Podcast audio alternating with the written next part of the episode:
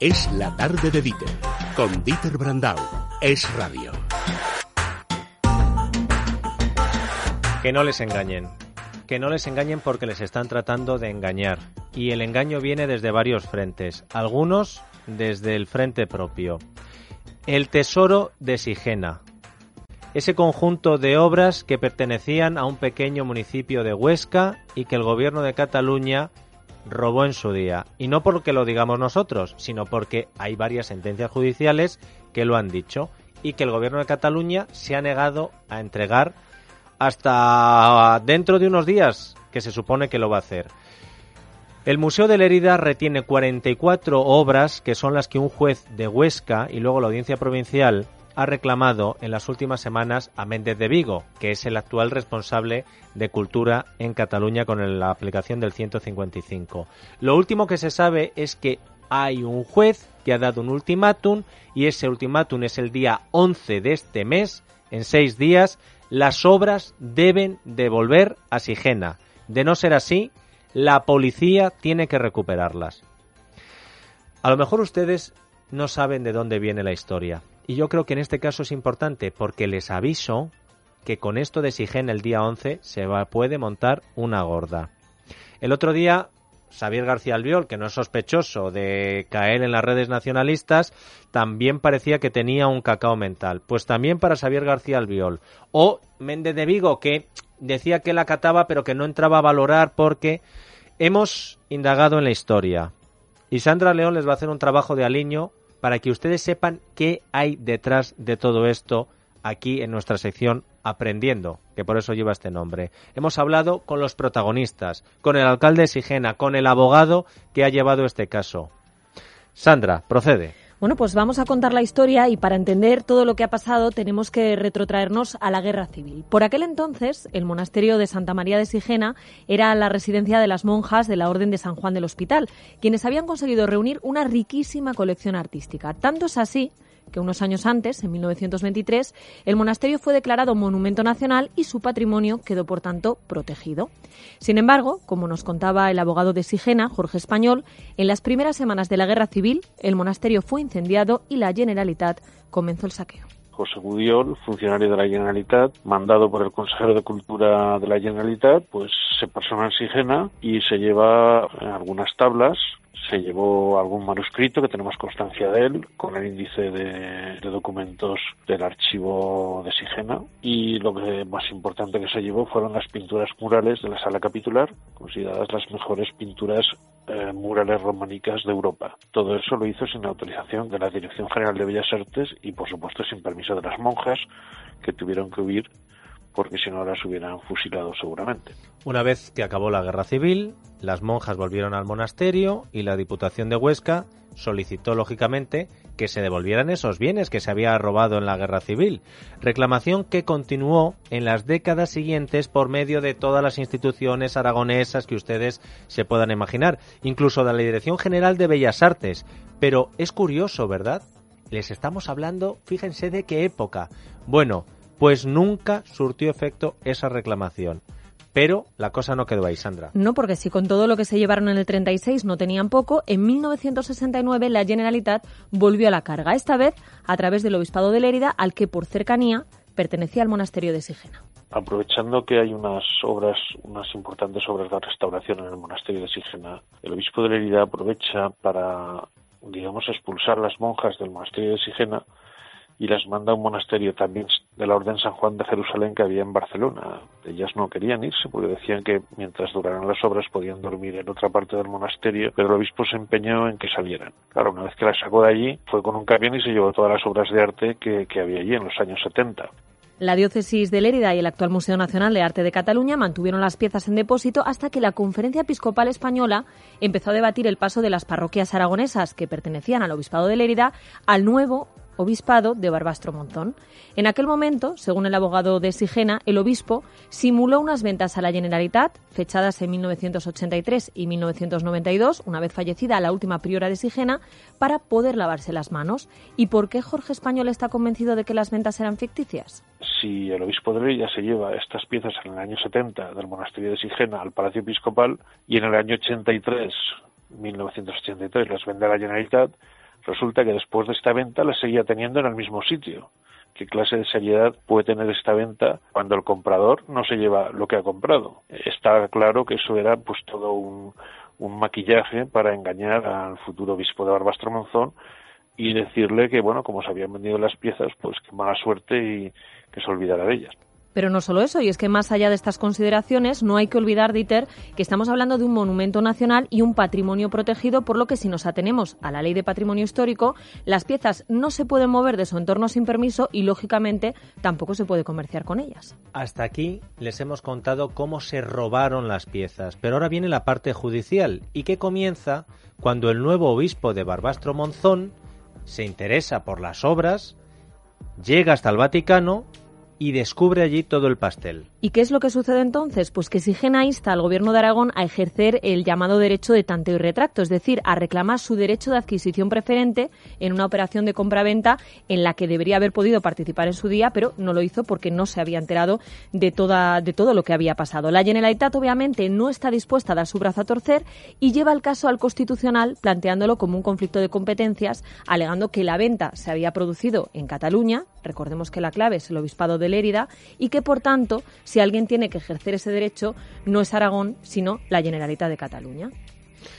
El Constitucional, si no me equivoco, Sandra, tardó también muchísimo tiempo, esto no es novedad, en pronunciarse y además compró este último argumento, ¿no? Sí, pero decías, esto no es novedad. 14 años tardó en dictar sentencia, Dieter. Es el caso que más ha tardado en resolver y cuando lo hizo no fue por unanimidad. De hecho, hubo dos votos particulares, pero efectivamente avaló la tesis de la Generalitat. Sin embargo, la sentencia no entraba a valorar la legalidad de las ventas, así que el alcalde de Sigena confió una nueva vía a su abogado, a Jorge Español. Encontré sentencias que hablaban de la indivisibilidad de los monumentos eh, nacionales y de los bienes de interés cultural y fue cuando pude convencer a los servicios jurídicos del gobierno de Aragón y al gobierno de Aragón de que había que impugnar la venta, que había serias ilegalidades y fundamentalmente que el bien era indivisible y por lo tanto no se podía vender por partes, siendo todas estas ventas nuevas de pleno derecho que además se habían hecho en secreto y sin la autorización debida de las autoridades que tutelaban el, eh, culturalmente el monumento.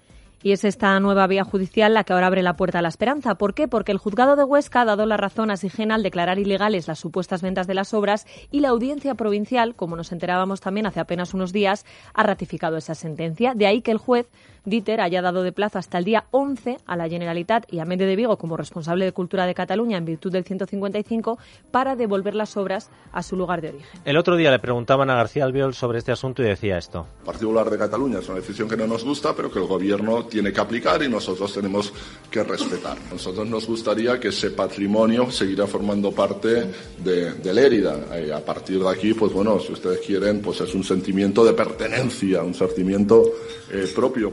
Sentimiento de pertenencia, sentimiento propio. ¿Han escuchado la historia de dónde estaban esas piezas? ¿Qué dice el alcalde de Sigena al escuchar al viol? Pues básicamente que le parece que son fruto estas declaraciones del desconocimiento y de la campaña electoral en la que nos encontramos, pero escucha su respuesta, la respuesta del de Alfonso Salillas, porque estaba bastante enfadado. El sentimiento de pertenencia lo tenemos en Villanueva de Sigena. O sea que hay que conocer un poco la historia, lo injusto que fue, la impotencia que se sintió de aquí y hombre, eh, la gente aquí ha sufrido mucho. Nosotros no tenemos nada de Cataluña. O sea, quien ha venido a buscar aquí el patrimonio de Aragón y a llevárselo son gente de allá. Entonces, los que nos hemos sentido ofendidos durante muchos años, durante 80 años, hemos sido los habitantes de Villanueva de Segena. Y en este sentido, Dieter, se ofrece invitar un café a Xavier García Albiol para explicarle toda la historia. Hombre, si es así, un día pago yo el café y se lo ponemos aquí a los dos para que lo eh, debatan.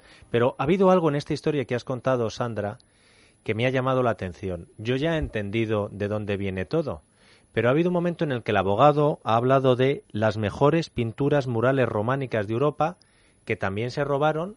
Oye, y de estas no habla nadie. Don Andrés Amorós, buenas tardes. Buenas tardes, Peter. ¿No le pues sorprende a usted eso? Bueno, yo no sé por qué, si es falta de información de los periodistas o qué, pero mira, la gente debe distinguir, por un lado, lo que se llama el tesoro de Sigena, que eran 97 piezas que salieron en 1970 y de esas 51 ya las devolvió el Museo Nacional de Cataluña con retraso malo y quedan 44 pendientes. Y bueno, de esas hay cuatro tumbas que son interesantes, pero del siglo XV. Hay unos relieves de Gabriel Joly, un escultor francés, que están muy bien, y lo demás, pues un interés moderado. Pero es que las pinturas son, en mi modesta opinión, yo no soy un experto, pero sabes que soy aficionado al arte. ¿eh?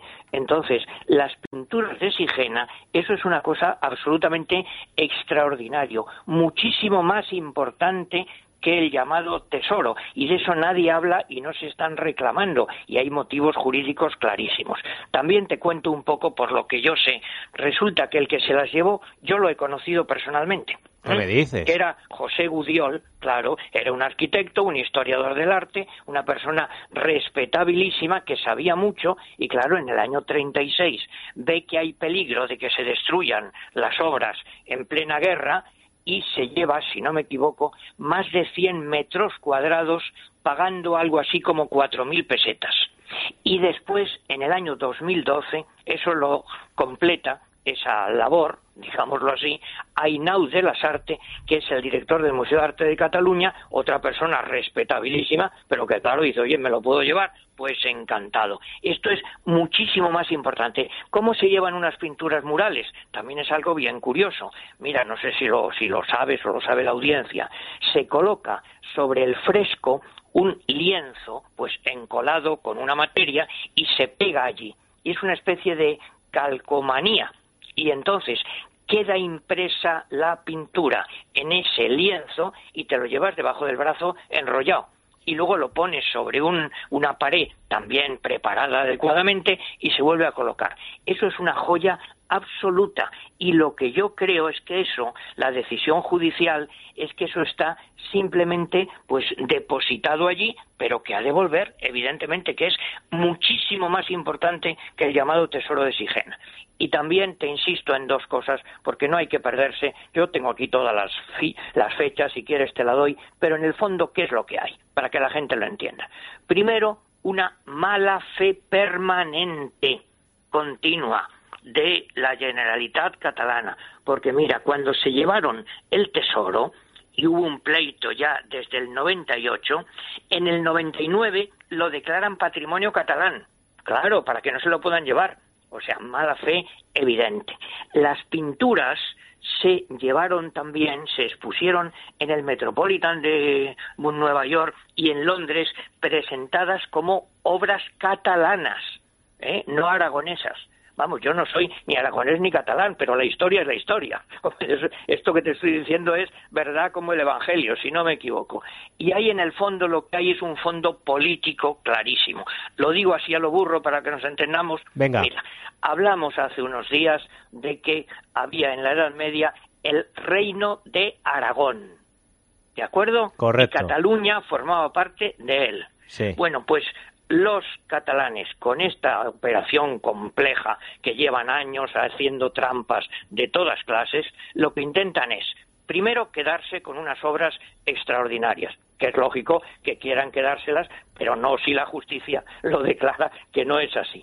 Y segundo, en el fondo, el fondo político es dar a entender que lo que era importante era el reino de Cataluña y que Aragón era una partecita, o sea, todo lo contrario de la realidad. O sea que ya ves que yo estoy no como aragonés ni como catalán, sino como modesto aficionado al arte, hombre, absolutamente indignado y las declaraciones de García Albiol, persona por la que siento, en fin, cierta simpatía, pero me parecen absolutamente lamentables. Pero ¿cómo un político del PP no se entera? ¿Cómo le obligan a decir eso? ¿Cómo se presta a decir eso? Tú sabes además que es que está absolutamente datado todo. Las fechas. En septiembre del 2015 decretó el juzgado que había que devolverlas ya y no y se negaron los, los distintos consejeros de cultura de Cataluña. Y después del 2015, el 2016, con años de retraso, y otro ultimátum, y en el 2017, o sea, si tú o yo, perdona, el juzgado nos manda una cosa y nos negamos, ¿qué nos pasa? Pues vamos, que estamos, estamos compartiendo módulo en, pues, eh, en Extremera con Junqueras. Bueno, y está claro otra cosa que les guste o no les guste, porque la historia a veces tiene estas carambolas.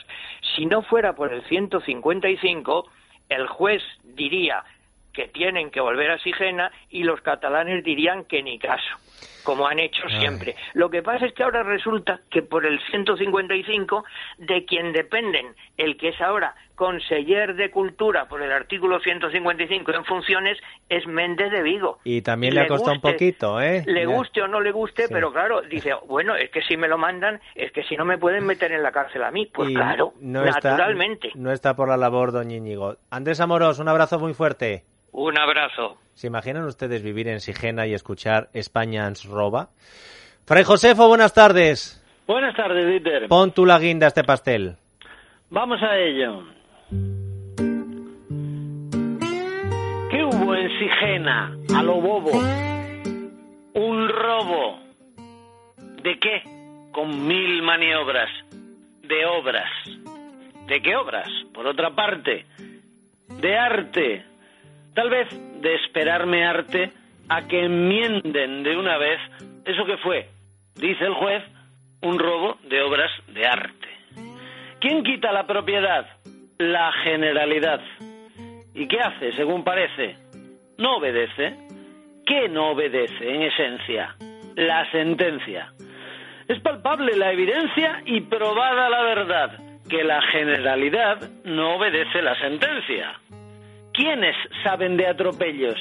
Ellos. ¿Cómo entonces nos roban? Roban. ¿Y a quién? Sin, temer condena. A Sigena. Repiten su cantilena, su pretexto y su patraña. Como a ellos le roba España, ellos roban a Sigena. ¿Qué vence a la falsedad? La verdad. ¿Qué dice de esto Rajoy? No estoy ¿Y el asunto se ve oscuro? Seguro. No sé cuál será el futuro, pero en esto de Sigena, de que haya conclusión buena, la verdad, no estoy seguro. ¿Cómo del lío salir? Cumplir. Lo que diga Rajoy Brey, la ley. ¿Y esto en España está claro? Suena raro. Hago constar y declaro con suma melancolía que en la España de hoy en día cumplir la ley suena raro. En nombre de la modesta Sigena Fray Josefo, enhorabuena. ¡A las noticias! Venga. Es la tarde de Dieter, con Dieter Brandau. Es radio.